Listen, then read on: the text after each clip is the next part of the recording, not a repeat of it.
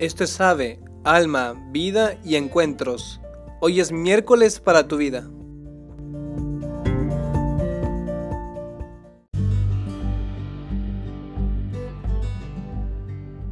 Hola, ¿qué tal? Soy el hermano Axel Hernández. Yo soy el hermano Pablo Vidal. Y el día de hoy queremos hablar sobre... Cómo tomar decisiones en nuestras vidas. Así es, y esta es una continuación del episodio llamado... Escuchar al Espíritu Santo, que si no lo has escuchado, pues te invitamos a que lo escuches. Salió hace unas dos semanas, en un lunes para tu alma. Y como dijimos al final, hoy vamos a hablar sobre, en la vida práctica de todos los días, eh, cómo tomar decisiones pequeñas y grandes decisiones, eh, pues pensando en ellas, ¿no? Así es. Ah, tal vez eh, te acordarás que en ese episodio del que hemos hablado ahora, eh, hemos dicho que no es lo mismo tomar la decisión de, pues, qué cereal quiero comer en la mañana, a, pues, cuál es el propósito de mi vida, cuál es mi misión, a qué rumbo quiero dirigirme. Claro, y es que hay cosas que son muy sencillas, mm, que en el día a día a veces ni pensamos, como el cereal o como cómo nos vamos a vestir, ¿no? Yo me acuerdo, bueno, este, yo no soy un buen ejemplo de esto porque estando aquí pues no pienso mucho cómo me voy a vestir, solamente me pongo mi pantalón negro, mi camisa blanca o me pongo mi sotana y ya está. Y, pero antes de ser religioso, me ponía mis jeans sin pensar mucho, la primera camiseta que había en mi cajón, normalmente sobre alguna banda de música, o mi equipo de fútbol que es el Cruz Azul, y me iba. Pero hay quien piensa mucho que, que se va a poner, ¿no? Sin embargo, esta es una decisión como muy trivial. Eh, queremos referirnos más bien a las decisiones grandes de la vida, ¿no? Como qué voy a hacer, qué, qué opción fundamental estoy tomando, ¿no? ¿Qué camino estoy tomando para mi vida? Así es, y cabe destacar que todos, todos, absolutamente todos, tenemos que tomar una opción fundamental en nuestra vida. Incluso cuando uno decide no hacerlo, por así decirlo, ya está tomando una decisión. ¿No es verdad? Claro, no, no podemos eh, como no orientarnos hacia algo, ¿no? Todos tenemos nuestra vida orientada hacia algo y hay momentos grandes de cambio, ¿no? A lo mejor donde tenemos que cambiar de trabajo, cambiar de carrera, decidir universidad, formar una familia, decidir con quién formar una familia, mudarnos, eh, buscar mi vocación, no sé, un montón de cosas, ¿no? Eh, y en esos momentos, pues platicando el hermano Axel y yo, sacamos como algunos tips que podrán servirte y que creemos que son importantes antes de tomar una decisión así. Así es, eh, de hecho, si me permites compartir una historia, hermano Pablo. Claro. Hace unos años, cuando estaba en Nueva York, llegué a conocer a una persona que había ya trabajado en el Wall Street y el sueño de su vida era trabajar ahí. E incluso me decía todo lo que está a mi, todo el ambiente que está a mi alrededor era un ambiente que me di cuenta que no me ayudaba. Era un ambiente de mucha ambición y me daba cuenta que mis compañeros siempre terminaban divorciándose una, dos, tres veces y cuando iba a sus casas estaban simplemente a veces solos en la casa con un whisky y pues ellos no se dan cuenta que eran como hasta cierto punto como infelices y que simplemente la ambición por el, el, ascender de puesto y, el, y tener más dinero pues los había cegado, ¿no?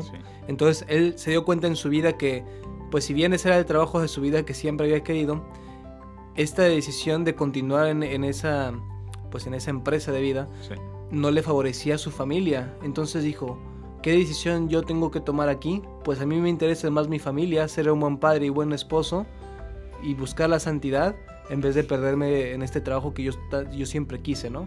Por lo que decidió salir de ese empleo.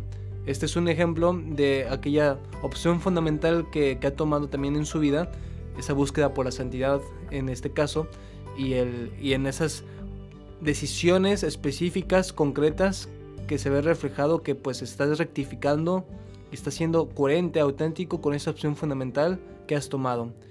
Y precisamente para, para tomar una decisión como la que él tomó, queremos hablar sobre estos consejos que yo creo que nos va a venir muy bien para, para nuestra vida cotidiana. Wow, qué fuerte. Yo no sabía esta historia, ni sabía que le ibas a contar. Pero sí, creo que eh, lo primero que aparece, es, y es lo primero que queríamos mencionar, es que antes de tomar una decisión, suena muy obvio y muy tonto, pero hay que pensar. Pensar bien y meditar y reflexionar. Eh, y no solo tomar decisiones importantes a la ligera. Y aunque suena muy obvio, muchas veces lo hacemos así, porque a veces ni nos damos cuenta de qué tan importante va a ser una decisión que tomemos, ¿no? Entonces, lo primero, creo que ahí se juega gran parte, es pensar bien qué voy a hacer. Por ejemplo, a mí me ayuda mucho escribir los pros y los contras de esta decisión importante que voy a tomar. Eh, en qué me ayudaría, en qué no me ayudaría. Y tal vez a veces los contras son más, eh, pero uno así puede ver si, si, conviene, ¿no? No solo como por matemáticamente, sino también por lo que hay detrás, ¿no? Y creo que este ejercicio ayuda un poco a, a ir desmenuzando la decisión que vamos a tomar. Claro que sí. Y el segundo consejo sería llevar esto a la oración, que tu decisión haya sido orada. Y es que muchas veces podemos, incluso aunque tengamos una lista de pros y contras, y cuando a veces hay algo muy lógico que dices, pues yo definitivamente me vería como un loco si ya tomo esta decisión, pero cuando oras y tal vez te puedes dar cuenta que Dios está pidiendo tomar un paso que va tal vez en contra de una lógica humana, bueno pues ahí puede pasar también, ¿no? Es decir, nosotros no estaríamos aquí en un seminario habiendo dejado familia, amigos, renunciado a tener una familia y a tener dinero, a un montón de cosas que humanamente no tienen sentido muchas veces si no hay una pues un horizonte nuevo que Dios te abre en, en tu vida. Por eso es importante no solamente quedarse en el, en el racionar aquella decisión y el estar viendo pros y contras, sino también llevarlo a la oración delante de Dios. Claro, y aquí es donde esto entra eh, muy en contacto con lo que hablábamos sobre el Espíritu Santo, ¿no? Eh, en el podcast pasado. Pues ponerlo en sus manos. Eh, de hecho, hay una frase de San Juan Pablo II que me viene ahora en mente, donde él decía que, pues la libertad, ¿no? Esta libertad de tomar decisiones es la habilidad de vivir responsablemente la verdad de nuestra relación con Dios y con los demás, ¿no? Entonces creo que sí nos ponemos en relación con Dios, con el Espíritu Santo, y también le preguntamos al que quiere, y presentamos ante lo que hemos pensado, esto puede cambiar nuestras vidas, pero radicalmente, ¿no? Al menos en mi experiencia ha sido así, porque eso da mucha luz, eh, eso ayuda mucho, y pues creo que es un gran segundo consejo, no porque sea menos importante, sino porque es bueno también haber pensado y, y presentarle eso a Dios, ¿no? Y platicarlo ahí también con él. Claro, y por último el tercer consejo sería el dejarse acompañar por alguien que pues sea capaz de hacerlo, ¿no? No, no te vas a dejar acompañar por alguien que tal vez, pues no lo sé. Eh... No tiene ni idea, ¿no? O está, está peor que tú.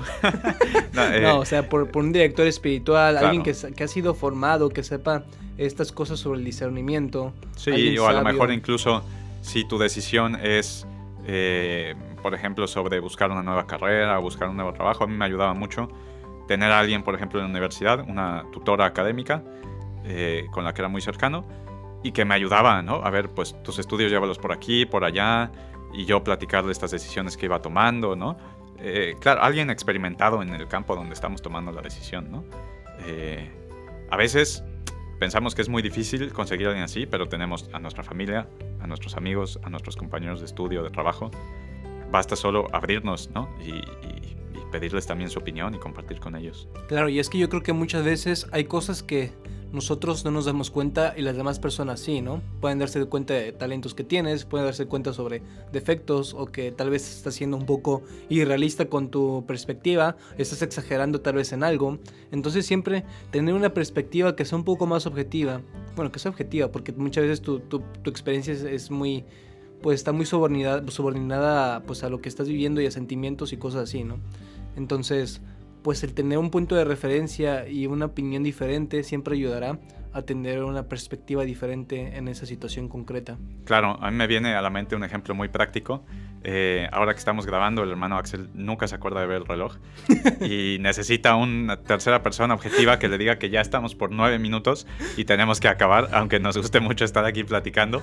Eh, pero bueno, así se cubren estos, estos eh, espacios que no vemos, ¿no? Estos puntos ciegos mm. y vamos caminando juntos. Complementariedad. Bien, pues esperamos que te ayude este podcast para tomar mejores decisiones, que te ayude para acercarte a Dios y vivir mejor y más feliz. Cristo Rey nuestro. Venga a tu reino.